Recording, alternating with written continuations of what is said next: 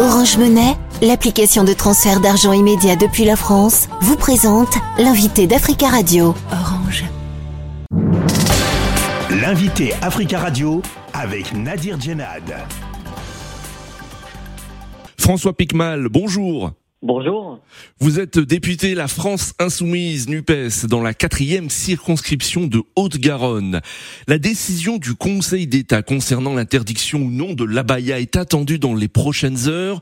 La plus mhm. haute juridiction administrative était saisie par l'association Action Droit des musulmans qui voit dans cette interdiction une atteinte aux droits de l'enfant.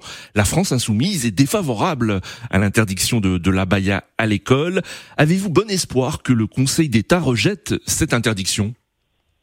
Alors on va voir ce qu'il va dire, mais c'était assez inévitable qu'on en arrive à ce point, étant donné que euh, la directive et euh, la campagne de communication euh, du ministre du ministre de l'Éducation, ou Monsieur Attal, ne pouvaient qu'amener des dérives, des dérives comme celle-ci, puisque la baya n'étant pas reconnue comme un vêtement religieux, on pouvait du coup l'assimiler, assimiler d'autres vêtements ou, euh, ou des modèles d'abaya selon euh, l'origine présupposée des élèves.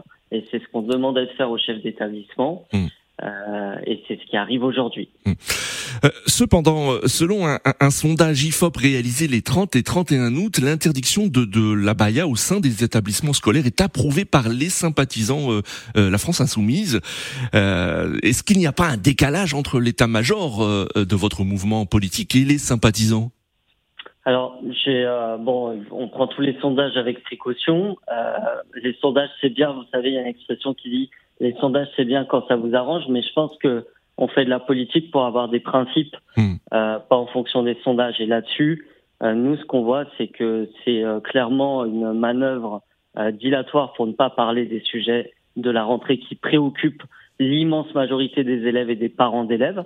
le fait qu'il y ait 3000 professeurs déjà absents devant les classes, le fait que les fournitures scolaires, leur prix explose, des enfants, 2000 enfants qui dorment à la rue, les problèmes de santé, j'en passe, c'est des meilleurs.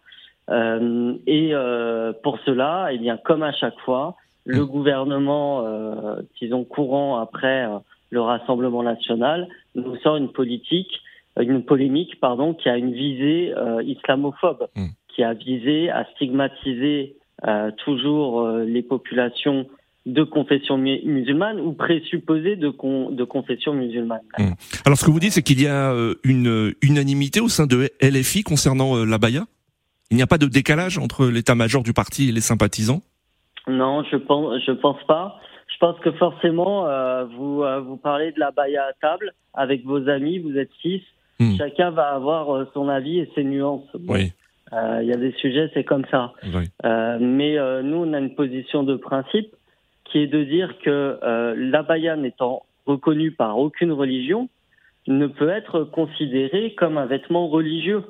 Euh, vous pouvez présupposer que telle ou telle personne porte tel ou tel habit pour des, des raisons religieuses, culturelles ou politiques, mais si ce n'est pas euh, considéré comme tel, c'est compliqué de discerner, euh, de discerner le vrai du faux là-dedans. Hmm. Donc on est prudent, on est prudent et surtout on pense que, on pense et on est certain que c'est euh, c'est un moyen un de, de stigmatiser les populations euh, qui seraient présupposées. François Picmal, cependant, la, première ministre Elisabeth Borne récuse toute stigmatisation après la décision d'interdire le, le, port de l'abaya et, et, parle de de manipulation sur la question, notamment de, de votre parti. Que lui répondez-vous? Bah, je, je lui répondrai que faire euh, d'un sujet qui ne concerne que 0,0025% des établissements en France, c'est ça la manipulation de la rentrée. Mmh. Euh, et, euh, et, et d'ailleurs, les Français ont découvert la rentrée de, de Monsieur Attal, qui est, qui est moins le ministre de l'Éducation nationale que le ministre de la Baïa. Mmh. Parce que à se demander s'il n'a pas des actions dans le textile pour faire d'un tel sujet mineur pour la plupart des gens un sujet majeur. Mm.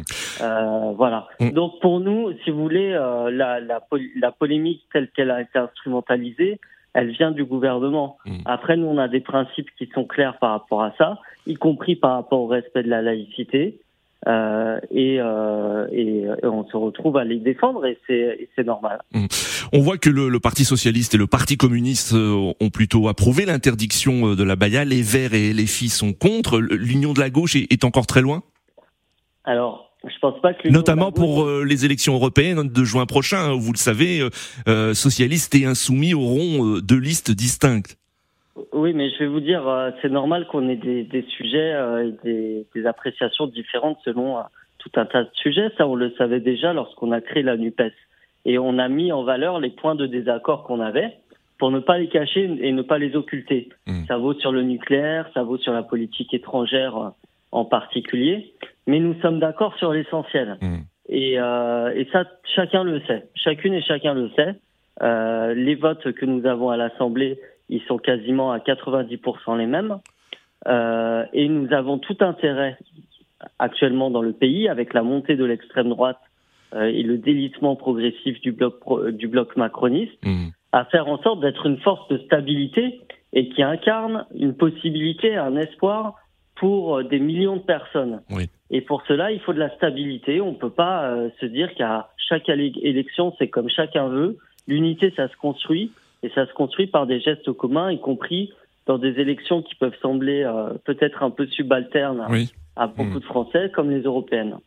Vous êtes aussi le président du groupe euh, d'amitié France-Mali à l'Assemblée nationale. La présence militaire française est contestée en Afrique euh, francophone notamment. Au Niger, il y a environ 1500 soldats français. Doivent-ils rentrer à la maison? Alors, euh, bah, nous, on pense que ce qui s'est passé depuis, euh, la France est en train de payer ce qui s'est passé depuis euh, deux décennies et des discours catastrophiques de M. Sarkozy et de M. Macron, qui étaient emprunts, il faut le dire, d'un colonialisme d'un autre, temps et d'un paternalisme d'un autre temps, et qu'il faut refonder des relations avec les pays africains sur des causes communes. Mmh. Donc que, les, que ce sentiment anti-français euh, et germé, malheureusement, euh, c'était assez inévitable vu le comportement qu'a pu avoir la France par le passé envers les pays africains, qui, euh, bon, la France-Afrique, les effets de la France-Afrique, vous connaissez ça. Et nous, on pense qu'il faut repartir d'un autre pas, faire comprendre et faire entendre à nos amis des pays africains que la France, ce n'est pas Emmanuel Macron, ce n'est pas, ce n'est pas Nicolas Sarkozy, ce n'est pas que ça, c'est aussi des gens Merci euh, François Picmal, euh, merci beaucoup d'avoir répondu à nos questions. Orange Monnaie, l'application de transfert d'argent immédiat depuis la France, vous a présenté l'invité d'Africa Radio. Orange.